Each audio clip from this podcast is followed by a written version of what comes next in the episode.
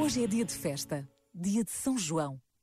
Todos sentimos saudades de poder festejar nas ruas as nossas tradições e devoções. A noite passada teria sido cheia de fogo de artifício, de martelos de plástico e alhos porros, de grupos de amigos ruidosos, sardinhas, broa, caldo verde. Mas com festa ou sem festa, o que não podemos esquecer é que João foi o homem que batizou Jesus no Rio Jordão, filho de Isabel e de Zacarias.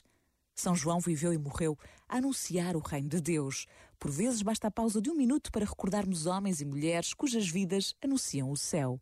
Pensa nisto e boa noite. Este momento está disponível em podcast no site e na app.